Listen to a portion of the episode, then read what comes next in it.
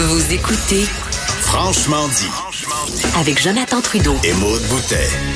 On va jaser politique avec ma collègue Emmanuel Latraverse. Beaucoup, beaucoup de choses euh, à discuter ensemble. Salut Emmanuel.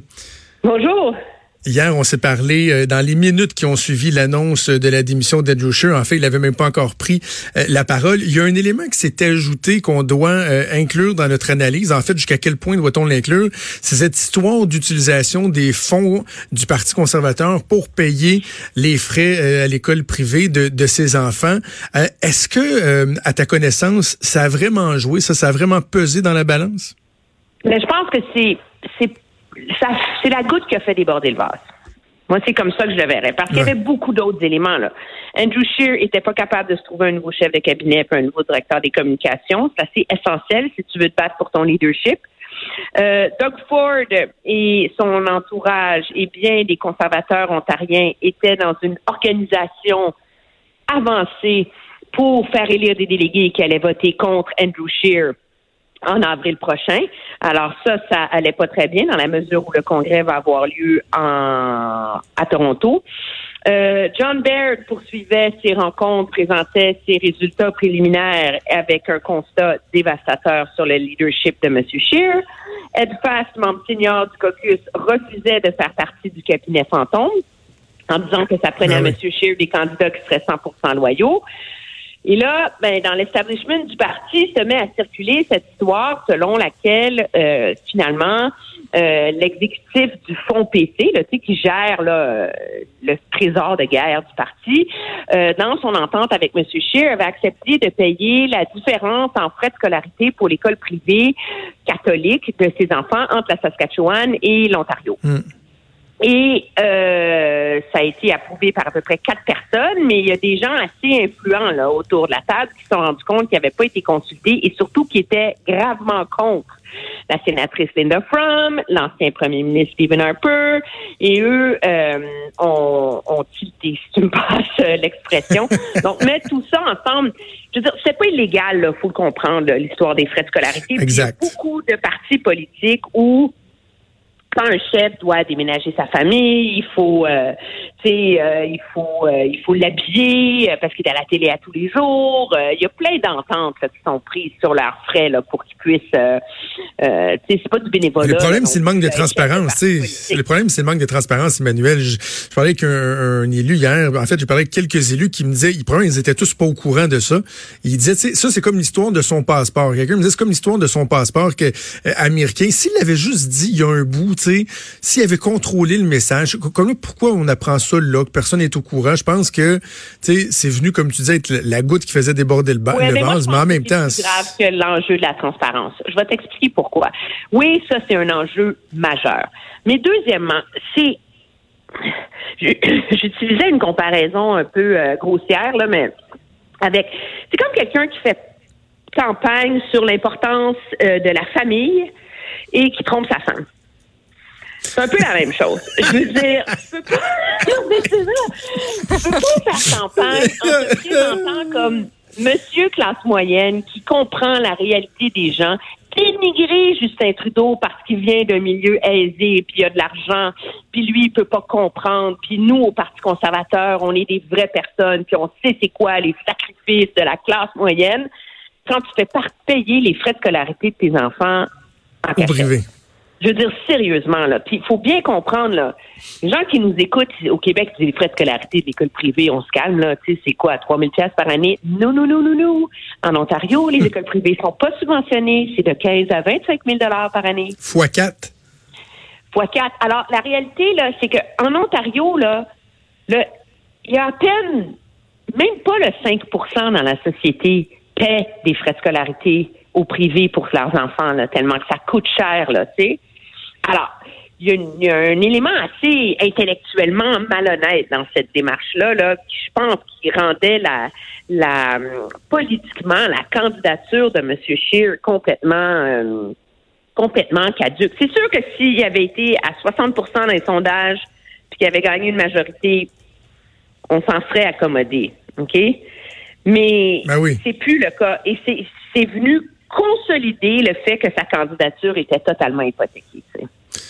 OK. Donc, euh, l'autopsie de, de, du, du décès politique d'Andrew Scheer, on l'a fait hier, on vient de le faire un peu, mais maintenant, faut absolument parler euh, de la suite. Là, c'est intéressant parce que Caroline Mulroney déjà a dit euh, Thanks but no thanks, je vais passer mon tour. Premièrement, je veux t'entendre à savoir si est-ce que tu y crois aussi d'intenses pressions pour la faire changer d'idée. On a vu que Maxime Bernier, bon, lui, c'est pas une surprise, il est pas intéressé. L'autre point d'interrogation, c'est Bernard Lord. Ben non, mais c'est ça, c'est ça. Il sait très bien, là, il s'est tellement mis tout le monde à dos.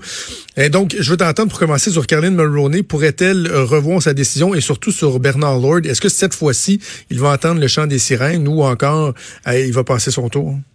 Mais Caroline Mulroney, moi, je vois pas, à moins là, que c'est un peu le syndrome du sauveur. Là. Elle s'appelle Mulroney, elle est belle, elle est ministre, elle parle français, Youpidou, elle est la bonne personne. C'est comme la candidature de Belinda Stronach. Elle s'est pas particulièrement ben démarquée comme ministre du gouvernement Ford. Euh, elle, a, elle traîne euh, le fait de s'être écrasée sur l'histoire euh, de, l'université francophone et du commissaire aux droits des francophones en Ontario. Excuse-moi là, mais il y a rien là-dedans qui me dit c'est elle qui va réinventer le Parti conservateur et elle n'a pas particulièrement bien fait dans la course à la direction non plus du Parti conservateur ontarien.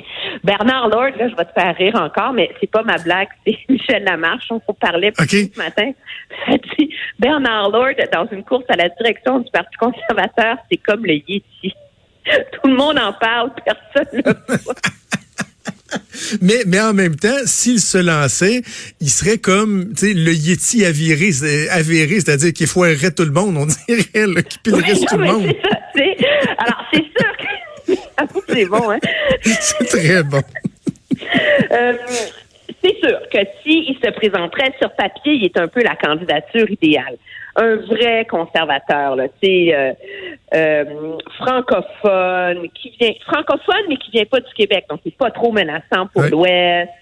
Euh, qui comprend Québec, qui a une vaste expérience du pays, qui est pas lié aux guerres et à l'héritage de M. Harper non plus, etc. Maintenant, est-ce qu'il va y aller ou pas? Moi, je vais te dire, il y a beaucoup de noms qui vont circuler. J'ai même entendu Gérard Deltel. Oui. Donc, on parle, c'est intéressant parce que Gérard Deltel, on en parle au Québec, c'est ah ben oui, mais Gérard Deltel, c'est parce qu'il y a juste nous au Québec qui l'adorent, mais les Anglais, ils prendront pas au sérieux. Non, il est aimé dans l'Ouest surprenamment, c'est l'ancien leader parlementaire et ancien ministre du Commerce international de Stephen Harper, Peter Van Loan, qui vantait ses qualités à la radio de CBC ce matin à Ottawa. Alors, il est un nom à vraiment considérer sérieusement, là, quand il n'y a pas que nous au Québec là, qui vante ben les, mérites, les, mérites, potentiels de sa candidature. Euh, le nom, on parle beaucoup de Roland Ambrose et Peter McKay, là. Ouais moi, je veux pas cracher dans la soupe, là, mais au-delà du facteur que ni l'un ni l'autre ne parle bien français, hmm. il va falloir à un moment donné que quelqu'un reconnaisse que ni l'un ni l'autre ne s'est particulièrement démarqué pour son talent comme ministre sous le gouvernement Harper. Là. Alors, tu sais, Roland Ambrose, ça a été assez un échec dans la majorité des ministères qu'elle a défendus. Puis Peter McKay, faut-il rappeler que dans toute l'ère féministe actuelle, là, il est celui qui, comme ministre de la Justice, avait dit qu'il n'y avait pas beaucoup de femmes juges parce que les femmes les femmes avocates, ça les intéressait pas de devenir juges parce qu'ils préféraient la conciliation travail-famille et s'occuper de leurs enfants. Là.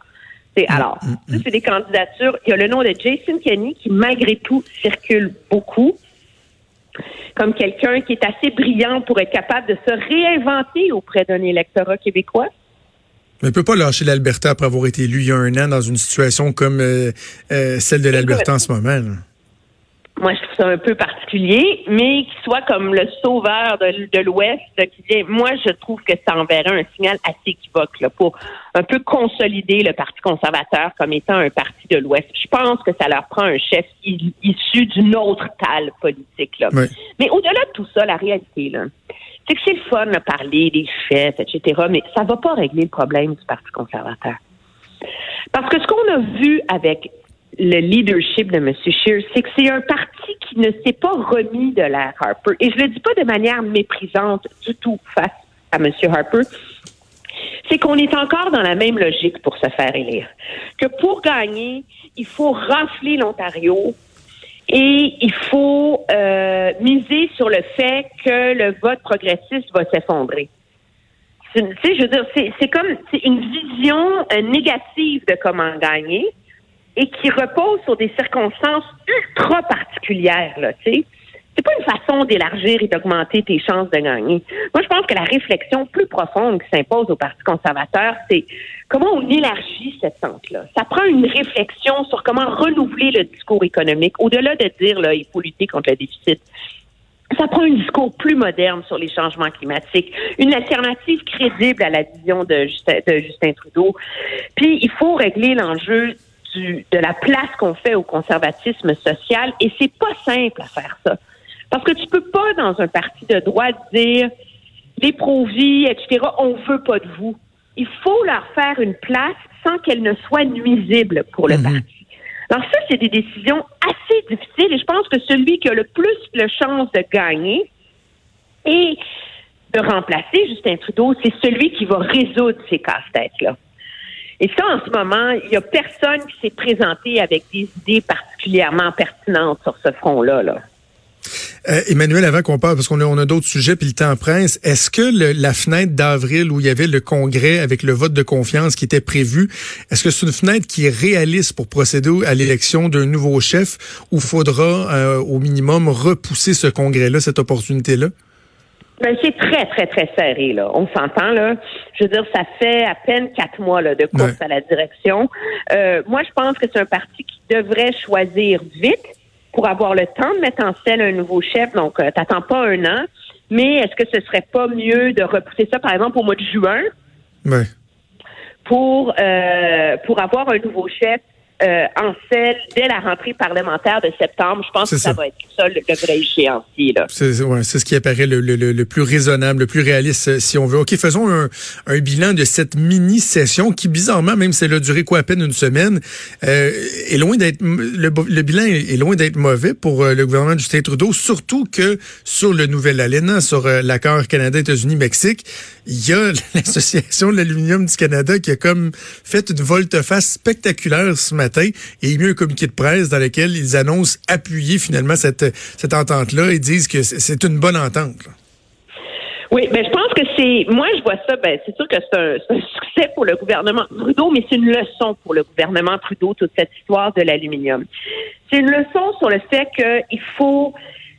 Il y a une partie de gagner les batailles politiques qui sont autour de rassurer les joueurs que tu peux pas. La technique Pablo Rodriguez, là, venir en onde à la joute et répéter sans cesse c'est un bon deal, c'est un bon deal, c'est un bon deal, là. Je veux dire, c'est nul, là. Ça s'en va nulle part. Ça met de l'huile sur le feu. Je veux dire, tu peux pas tu peux pas tenir ce discours-là face à des travailleurs qui craignent de perdre leur job, là. On s'entend, là, ça, c'est zéro. Ce qui marche, par exemple, c'est de prendre le téléphone. Et nous, ce qu'on nous raconte, c'est que Mélanie Joly, quand elle a vu la tempête monté, là, euh, s'est mis sur le téléphone, a rencontré Mme Freeland, a essayé de bien saisir le dossier et a tendu la main pour essayer de rassurer les secteurs de l'aluminium. Leur dire que le gouvernement, on comprend vos inquiétudes, on n'avait pas le choix, on leur pas promis un un, un, un, nouveau deal, de l'aide, mais regardez, là, il y a plein de programmes là, qui sont à, notre disposition. Vous, quelle idée vous nous proposez? On va travailler avec vous, on va s'assurer. C'est vraiment le temps de la main puis dire on va pas vous lâcher là. Et ça, euh, en politique, on a fait de la politique, it goes a long way là. Ben ça fait une différence. Et c'est ce qui expliquerait en partie là, le fait que euh, l'industrie de l'aluminium c'est un peu rangé. Mais la leçon contraire de ça, c'est que le gouvernement, moi, ce qu'on me raconte, c'est qu'on a vu à quel point le bloc est efficace. Le bloc est pas un parti, comme il a le luxe de saisir un petit enjeu et d'en faire un gros, parce que c'est ça en vérité le débat ça, l'aluminium là. C'est pas une question, tu sais, le nouvel accord de libre-échange, ça allait jamais être une panacée. Le but, c'est de limiter les pertes. Le gouvernement a fait son possible. À la fin, tu signes, tu signes pas, mais c'est toute l'économie canadienne et toute l'économie québécoise qui pèse dans la balance. Donc, le Bloc, lui, a la capacité de prendre un petit enjeu et d'en faire un gros. Puis comment ils le font? Parce qu'ils ont des députés là, qui connaissent leur monde dans leur coin, hein, parlent aux syndicats locaux. Et donc, quand le gouvernement lui agit sur des gros enjeux nationaux et auprès des grandes associations nationales, lui, le Bloc, il va par en arrière, puis il parle au petit monde, tu sais, sur le terrain. Et ça, la leçon pour les gouvernements Trudeau, c'est que dans les enjeux litigieux, il va falloir apprendre à être beaucoup plus agile sur le terrain auprès des acteurs locaux. Tu sais. Emmanuel, je sais ce que tu vas faire dans les prochaines heures. C'est Maude qui vient de, de m'envoyer ça, le gouvernement qui a finalement rendu public les lettres mandat de tous les ministres du Conseil des ministres. J'ai ça devant moi en ce moment. Bonne lecture. Et euh, il y a beaucoup trop. malheureusement, j'aimerais bien t'en parler, mais c'est un petit peu trop dense pour que je le non, fasse mais la en bonne nombre. nouvelle, c'est que le trois quarts de chaque lettre, c'est la même partie. Fait qu'il faut juste que tu ailles à la fin. pour. Juste mon petit bout à la fin. J'ai Euh, de- ok. Et- Va juste à la fin. Celle de la, la ministre là, de la prospérité de la classe moyenne et ministre associée des finances. là, J'ai hâte de voir sa, sa lettre de mandat. Ben oui, parce que c'est celle qui savait pas définir c'est quoi la classe moyenne. là. Ouais. Alors peut-être qu'ils vont lui avoir expliqué dans sa lettre de mandat. OK, Manuel, avant qu'on se laisse à 14h cet après-midi, euh, une rencontre au sommet, si on veut, entre le premier ministre Trudeau et le premier ministre Legault. À quoi tu t'attends de cette rencontre-là? Ben, As-tu remarqué que M. Legault, c'est le seul premier ministre des provinces qui s'est pas tapé le petit pèlerinage à Ottawa? Ben oui, Justin Trudeau, c'est vrai, hein, le, le petit photo-op Ben dans le bureau, puis tout, puis tout, là, non, c'est Justin Trudeau qui va venir. Non, non, non, non, non. Legault. C'est parce qu'il rentre dans son comté un vendredi après-midi, Justin Trudeau, Ouais, ça donne bien, il va être juste à côté de chez eux. Moi, peux te le dire qu'il n'était pas question, M. Legault, d'aller faire son petit pèlerinage dans le bureau du premier ministre. Ah. Euh, oui, et c'est c'est pas, malgré ce que certains en disent, on m'assure des deux côtés que c'est volontaire de pas se ruer, puis qu'on voulait donner le temps là de vraiment discuter des dossiers, de se faire une tête sur ça allait être quoi les priorités, puis essayer d'avoir une discussion constructive plutôt que pour la galerie. Trois enjeux principaux. Infrastructure, le gouvernement Legault veut une formule beaucoup plus flexible que celle qui est sur la table. On veut pas se taper le mélodrame du tramway à chaque fois. Mhm. Travailleurs étrangers temporaires, des assouplissements parce qu'en ce moment, les règles d'Ottawa dédoublent les règles de Québec et ça alourdit le processus et finaliser enfin l'entente sur le logement. On me dit qu'on est très près d'un deal et euh, qu'il reste quelques fils attachés, mais il faut pas s'attendre à une grosse annonce en sortant de cette rencontre-là. On veut davantage là, jeter les bases de la suite. Ouais, puis je pense qu'il n'y a même pas de point de presse de prévu, euh, sauf Non. erreur, là. Après, il va y avoir une prise d'image. Oui, voilà, voilà. Ben écoute, bonne lecture de lettre mandat, ma chère, puis on se reparle lundi. Tu Oui, pourras nous faire oui, un bilan de ta plaisir. lecture. Salut, Manuel. Salut. Bye. Bye.